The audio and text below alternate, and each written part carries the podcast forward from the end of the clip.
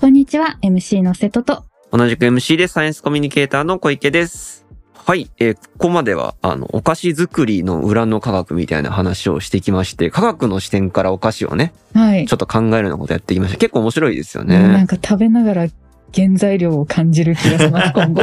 確かに。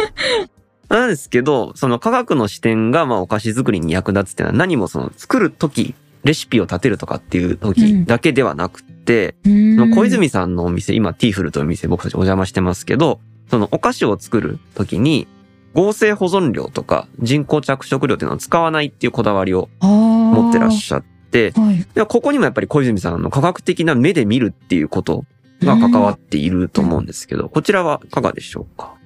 そうですね。あの、当店では今おっしゃっていただいたように、合成保存料、人工着色料など使ってはいないんですけども、やはりその科学的な視点で見たときに本当に安全かどうかうんを見なうんがら使うか使わないか決めるようにしています。へえ。なんかやっぱ食の安全性っていうのも、その、ちゃんとリテラシーがないと分かりにくいとこじゃないですか。うんはい。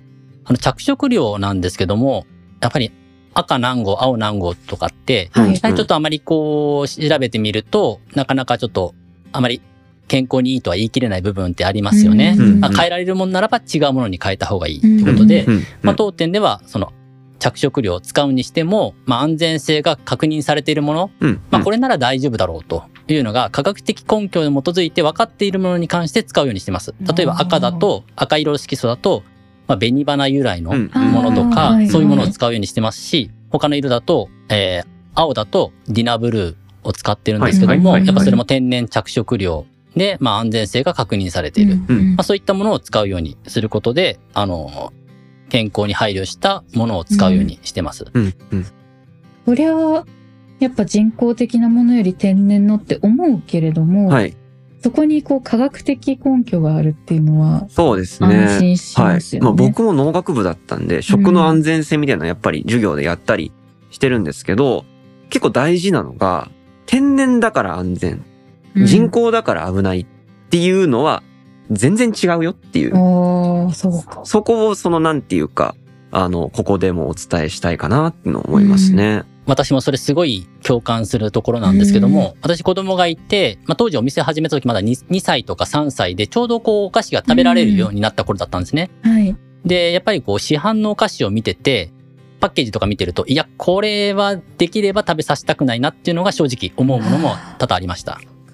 で、そういう視点で、じゃあ、息子に安心して食べさせられるようなもので作るっていうふうに考えれば、あ、おのずと安全なものになっていくかなっていうのはありました。うんそうか。このパッケージをちゃんと見るっていうのもなかなか、うん。うん見るリテラシーがないと。いや、そうですよね。な、なんだ、なんだかわかんないですもんうね。ん。なんか善悪じゃないかもしれないけど、うん。なんかそういうのを判断する材料がないので、うん、うん、うん。やっぱり科学的な知識は大事ですね。なんか、そういう意味で言うと、その小泉さん以前味の素に就職されたのかなと思うんですけど、そうですねそっか味の素もまあ、いろいろ言われてしまう調味料ではありますよね。そうですね。やはりあの、周りの人からも、味の素って安全なのっていう質問、多々受けましたはい。在職中にも受けました。うん。で、ただ私としてはその実際中で、その作ってる工程とか知っていますし、その生成度合いって言いますか、そういう不純物がどのぐらいこう、まで気気をつけてるかとか、うん。そういうのをみんな知っる。てると、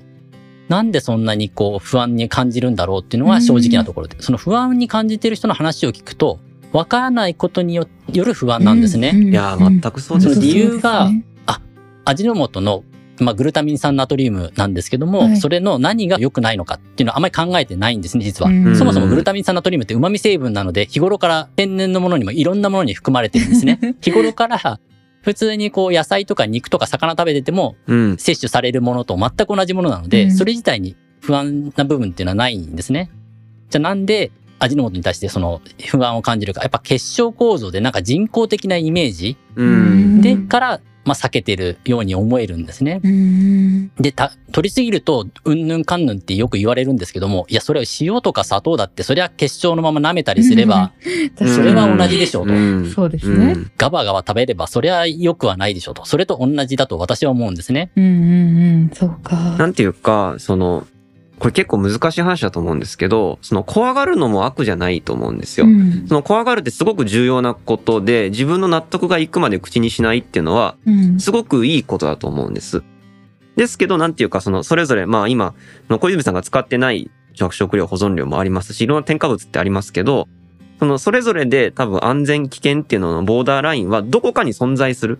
はい100%安全っていうものはないっていうことだと思っていて、それをその個人の判断でどうチョイスするかっていう問題なのかなと思ってます。あともう一点なんですけども、当店で使ってるその材料を、えー添加物としてトレハロースを使ってます。トレハロースも見た目結晶構造ですし、まあ同じようなものなんですけども、おそらくその一般の方知らない方が見ると、何これ安全なの添加物でしょみたいな思われると思うんですね。うんうんはい。でも実際トレハロースも天然に広く存在してますし、まあ極端に量を取ると、まあちょっとお腹が緩くなるらしいんですけども、うん。やはりあの世界的に見ても安全性が確認されているというふうに言われているものなので、やはりそういったものはあの避けることなく、それを添加することによって美味しくできたりするんであれば、うん。安全なものであれば、積極的に使っていきたいなとは思って、うちでは使ってます。うんうんうんそれぞれの判断基準が明確かどうかってことですね。そうですね。お店側もやっぱりそういう情報を発信していく努力もやっぱりしていく必要があるのかなと私は思いますね。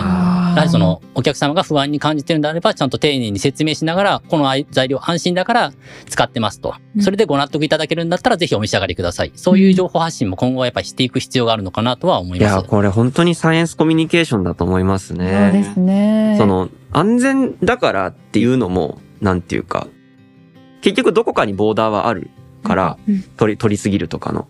そこのボーダーをみんなでそれこそその押し付けるんじゃなくて、コミュニケーションして、うんその、どこまで受け入れるかっていうのを、その判断していただくのが一番理想なのかなっていう気がしますね。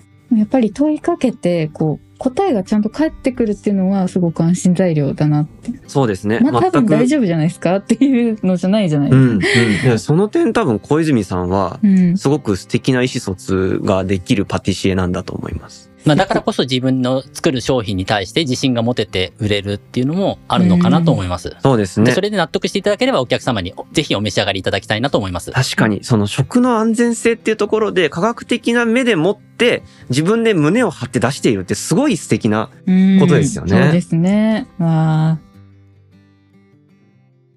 はい。今回のエピソードここまでになりますが、えー次回も小泉さんと引き続きお菓子作りと素材についてお話ししていこうと思います。それでは次回もお楽しみに。